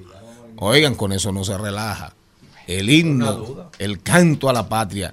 Ustedes saben, para que no se olvide, ya en la parte final de este programa, para que no se olvide. Porque el 3 de julio del 1916 entraron por allá abajo, por el norte, por allá abajo, los norteamericanos en la primera invasión que hicieran a la República Dominicana. Entraron por el norte y las fuerzas, los Marines, el cuerpo de Marina de los Estados Unidos de Norteamérica, imperio que en ese momento estaba en expansión y crecimiento, invadió y nos convirtió en colonia. Eso fue un 3 de julio, señores, señoras. Ustedes, ustedes, talentos, que a veces solamente están pensando en Toquilla, No. en el mayor, clásico, en, en cuál, en Yailin. Oigan, y eso es bueno, piensen en lo que ustedes quieran, pero también hay que, hay que recordar las grandes gestas de la patria. Y 80 dominicanos, 80 dominicanos que no se volvieron locos, ¿eh?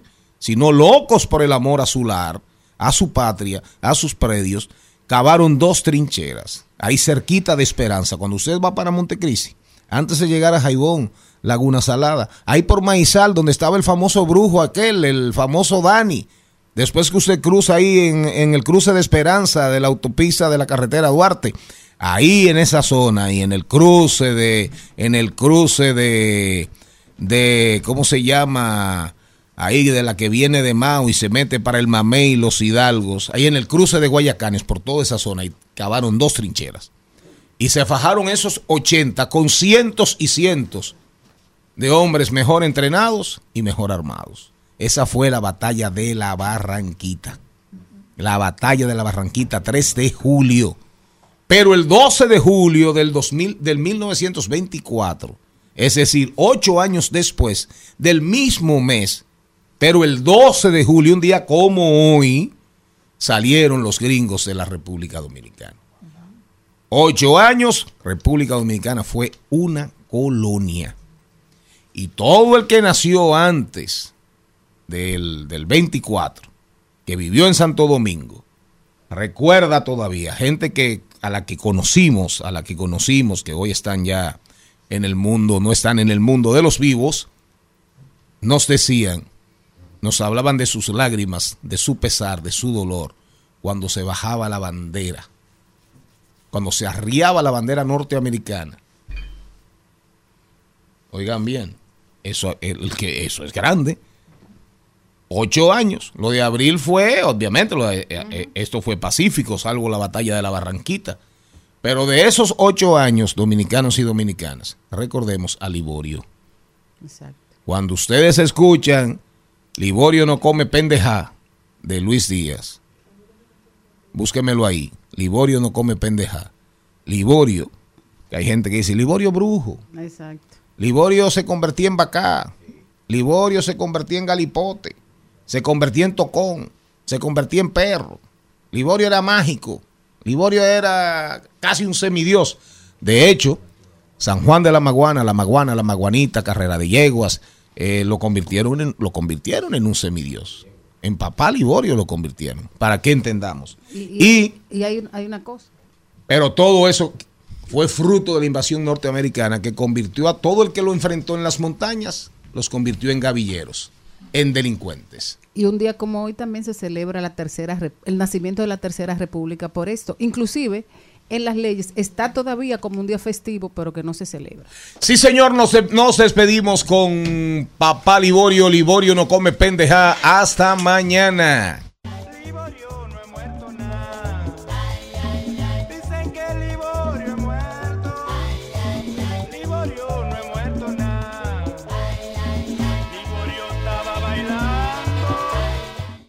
Hasta aquí, Mariotti y compañía. Hasta aquí, Mariotti y compañía. Hasta mañana.